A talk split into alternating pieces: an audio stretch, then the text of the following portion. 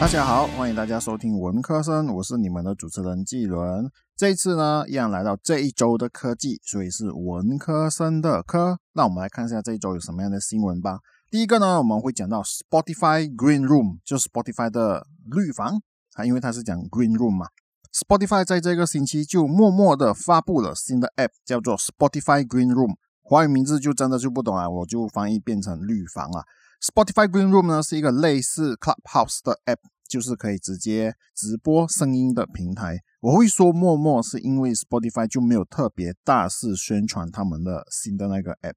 不过有一点要注意的就是，虽然名字是叫做 Spotify Green Room，可制作这个 Spotify Green Room 的可不是叫做 Spotify，就是说它名字叫 Spotify Green Room，可是它的公司制作这个 App 的公司呢，就不是叫做 Spotify，而是一家叫做 Betty Labs 的公司，Betty Labs B E T T Y L A B S Betty Labs 这个公司哦，Betty Labs 在二零二一年三月的时候呢就被 Spotify 收购。我上网有查了收购的价钱，收购的那个价钱呢是五千万美元。给 Spotify 来说，这个价钱应该还是花得起的吧？而且有调查显示，就是说。Betty Labs 这一家公司呢，它的预估的价钱其实是可以高达八千万美元的。所以说，Spotify 以五千万美元收购，相信应该也是有比较便宜收购到了。说回这个 Green Room 哦，它就是一个类似 Clubhouse 功能的 App 咯。我自己也是有想进去尝试看看这个 App。不过当我在 Google Play Store 就是以 Spotify Green Room 这个名字在来搜寻的时候，我是找不到这个 App 的，只有打 Betty Labs Incorporated 才会找得到。我不清楚什么原因造成。如果各位有要找这个 app 的话，就记得真的就是要导 Betty Labs Incorporated 才会找到。然后这个 app 的那个名称呢，它会写着 Spotify Green Room，然后它会挂弧写着 Early Access 这个字眼哦。这个 app 和 Clubhouse 大同小异，你可以创建房间给自己主持，或者是你可以加入其他人的房间来参加他们的直播。然后呢，和 Clubhouse 不一样的就是说，Green Room 呢可以把声音录制下来。让声音呢可以之后变成一个播客的节目，也就是说从声音的直播直接转变成播客节目。Spotify 可能就是要打造那种一条龙的那个服务吧。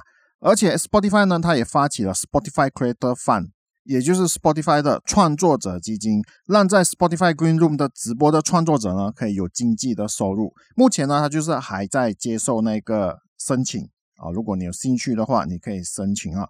详细的资料呢，就是要等到夏天才会公布，应该就是他们美国时间的夏天嘛。只能说，Clubhouse 的竞争者就真的越来越多。Twitter 发起的 Space 面子书的 Live Room，然后现在 Spotify 呢是 Green Room。在众多的社交媒体当中呢，Spotify 最有可能把声音的社交媒体成功做出生意模式，因为毕竟 Spotify 呢都是在声音这方面的发展。不过要让人持续来收听声音的直播节目呢，其实也是有难度的，这就要看 Spotify 他们要怎么做了。第二个消息呢，我们就来看到 OnePlus Nord CE 5G，这个就是 OnePlus Nord 新的那个手机哦。我们都知道 OnePlus 这个品牌呢，它后来就是越走越高端，当然它的手机也是越来越好的，但是它的价钱就越来越贵。在去年的时候呢，OnePlus Nord 呢，它就回到了他们当初制造 OnePlus 的这一个手机的用意，就是要保持有那种性价比的手机，也就是说价钱不会到很高很贵，但是呢，它的手机的规格呢，就还是可以在接受的范围之内的，就是说它的价钱跟它的规格呢，其实就比较亲民啦，可以这样子讲。OnePlus Nord CE 5G 呢，其实它在比较早的时候就已经推出了，只是说它在最近的时候呢，它才来到马来西亚。所以说我先来为各位就是讲解 OnePlus Nord CE 5G 的规格是什么吧。OnePlus Nord 呢，当然它就是用 OnePlus 的那个手绘就是用 Android 十一的 Oxygen OS。然后呢，它有六点四寸的 AMOLED 屏幕，分辨率呢是两千四百乘一零八零哦，然后拥有九十赫兹的刷新率。然后它屏幕的比例呢是二十比九哦。它的 CPU 呢是用 Qualcomm Snapdragon 七五零 G，就是骁龙七五零 G 的那个处理器哦。内存和容量呢，它分别是两种哦。第一个呢就是八加一二八 GB，就是八 GB 的内存加一二八 GB 的容量。第二个呢就是十二加二五六，就是十二 GB 的内存加二五六 GB 的容量。然后呢，镜头它是三摄镜头，后置是三摄，前置是呃九一粒镜头哦。后置三摄呢，它分别是六十四 megapixel 的主摄镜头，八 megapixel 的超广角镜头。这个超广角镜头呢，它拥有到一百一十九度这么阔哦。然后呢。第三个呢，就是二 megapixel 的黑白镜头三摄的组合哈。前置镜头呢，就是十六 megapixel 的自拍镜头。电池容量方面呢，它是四千五百毫安时的电池，拥有三十瓦的快充，它可以支持 NFC、五 G。屏下指纹识别，然后呢，它拥有的是 Type C 的接口，并且拥有三点五 mm 的耳机接口。其实这个三点五 mm 有一些在高端的耳机里面，他们可能都已经找不到了。但是呢，这个 OnePlus Nord CE 呢，就还是有保持着了。然后呢，它的颜色呢，就分别是蓝色和白色。价钱方面呢，如果是八 GB 内存加一百二十八 GB 的容量的话呢，它的马币就大概是一千四百左右。然后十二 GB 的。内存和二五六 GB 的容量呢，它的价钱呢就大概是一千八百左右。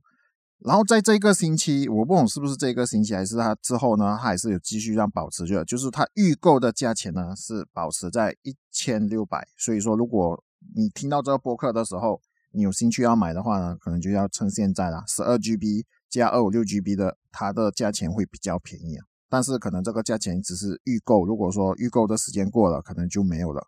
我个人是觉得这一台的性价比还算是不错啦。如果马币一千四百可以拥有八 GB 的内存和一百二十八 GB 的容量呢，我觉得还是不错，蛮好的。加上呢，它是有九十赫兹的刷新率，相信这个手机在刷屏幕的时候呢，就是说它用的感觉呢，可能就是会比较顺，这更提升了这个手机的价值哦。CPU 虽然说是用骁龙七五零 G，就是 Qualcomm Snapdragon 七百五十 G，但是我是觉得说。普遍上应该全部的 App 都可以用，然后呢玩游戏也不会有太大的问题。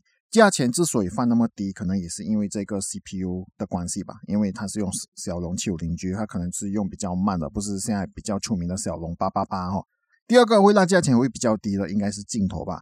如果你说镜头很差吗？其实它不会很差，三摄镜头其实还是很不错的。只是说它的第三粒镜头呢，它是黑白镜头，不是每次比较在高端会看到的微距镜头。而且只有二 megapixel 的黑白镜头像素，所以说可能这个镜头是可以用，但是可能它像素就比较低。如果是比较八 G 的电话的话呢，如果你的损像是在一千五百以下的话呢，我会建议就是可以损这一台，因为除了性价比之外呢。Oxygen OS 也是我的考量。如果说你们对 Oxygen OS 会了解的话呢，因为它是一个比较接近 Stock Android 的那一个手机，也就是说它并不会绑定太多初始的 App，就是说那个手机来的时候呢，并就不会一些 App 就是已经是绑定在那边是不能够洗掉的，这就让整个手机会比较干净。所以说，如果你们是喜欢一些比较干净，没有像一些很多 App 就是被绑定的话呢，你们可以选这台手机哦。第三个消息呢，我们就来谈到微软的 CEO，他不只是 CEO 呢，他也是董事长，就是我们的萨迪亚奈德拉呢，他在这个星期呢就被委任为董事长了。二零一四年，萨迪亚奈德拉呢，他被提升为微软的 CEO，他帮助微软再次晋升为全世界最有价值的公司之一。而微软美国时间呢，就在六月十六日的时候呢，他就宣布了现任的执行长萨迪亚奈德拉呢，将同时出任。董事长的职位在微软里，过往可能同时拥有 CEO 和董事长职位的，也只有微软的创办人，就是比尔盖茨哦，就是那 Bill Gates。而萨迪亚奈德拉呢，就是第二位。可见萨迪亚奈德拉就是在把微软重振起来的功劳呢，他是受到承认的。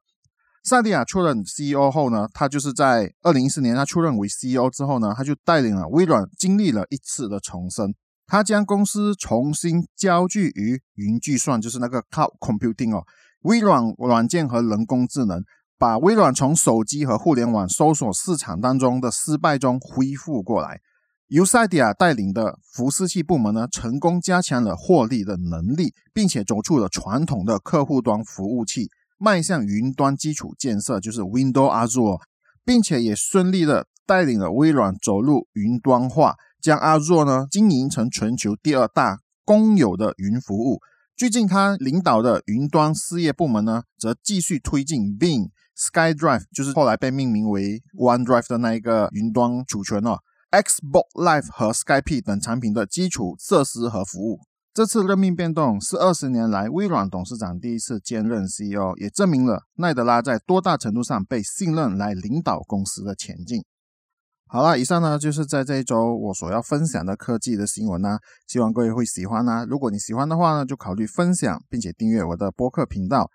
各位也可以来追随我的社交网站，在我的 IG、面子书和 Twitter 呢，你都可以 follow 我。你们只需要搜寻 Kilo 人家就可以找到我啦。我的 Medium 那边呢也是有持续的更新，一样也是可以搜寻 Kilo 人家就可以找到我啦。你们现在收听的是文科生，我们下一集再见。